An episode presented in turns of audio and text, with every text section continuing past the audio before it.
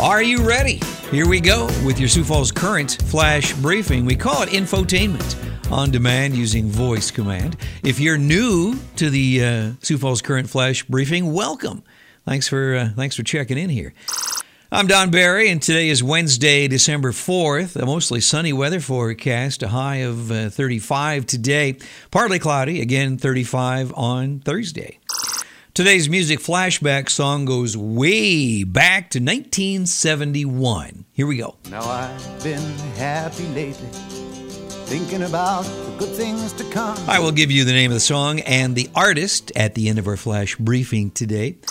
I know what you're thinking. Who was born on this day? Well, I have the answer for you. Rapper Jay Z is 50 today, Tyra Banks 46, Marisa Tomei is 55, and actor Jeff Bridges turns 70 today. It was on this day back in 1965, Gemini 7 was launched with Frank Borman aboard. In 1991, on December 4th, the Judds played their final concert in Nashville. In 2014, the United Nations warned that the world is on course for the warmest year since records began. And a couple of years ago, in 2017, on December 4th, the U.S. Supreme Court allowed President Trump's travel ban to come into effect for six, mostly Muslim countries. In the national headlines here, the Democratic led House Intelligence Committee late yesterday voted to adopt and issue its scathing report on the findings from the panel's impeachment inquiry. They are accusing President Trump of misusing his office to seek foreign help in the 2020 presidential race. The 13 to 5 party line vote on the 300 page report was a necessary step before the document could be transferred to the House Judiciary Committee. Well, things are tough in California for the homeless. Some people in Oakland have been taking matters into their own hands by placing car sized logs in front of businesses in an effort to deter transients from setting up camp in the California city.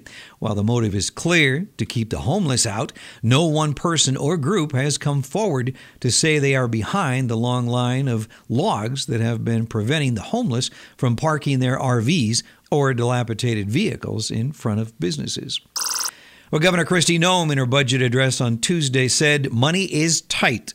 Governor Noem told lawmakers to brace for slower economic growth during the next fiscal year. It uh, comes as the state continues with disaster recovery from storms and lower farm spending during the trade war with China.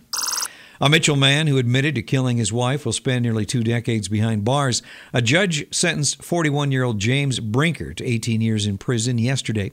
That sentence is part of a plea agreement for first degree manslaughter in the 2017 death of Marie Brinker. Fire officials in Sioux Falls are investigating a house fire on the 5700 block of West 15th Street just before midnight yesterday.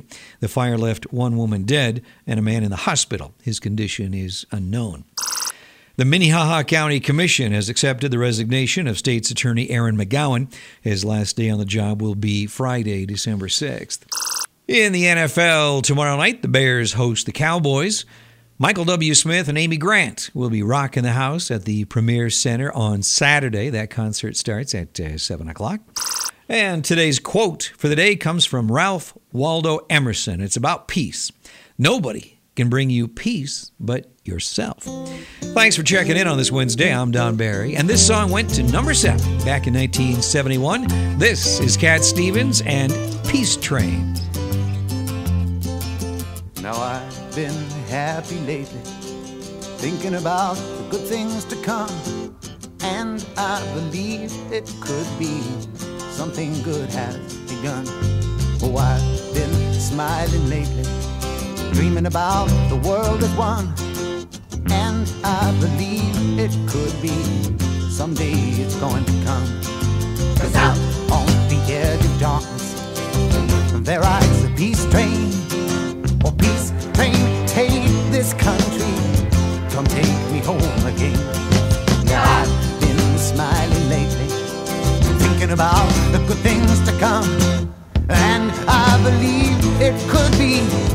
Something good has begun. Oh, peace train sounding louder. Ride on the peace train. Ooh, ooh. Come on, the peace train. It's peace train, holy roller. Everyone jump upon the peace train. Come on, the peace train. Get your bags together. Go good friends too. Cause it's getting nearer. It soon will be with you.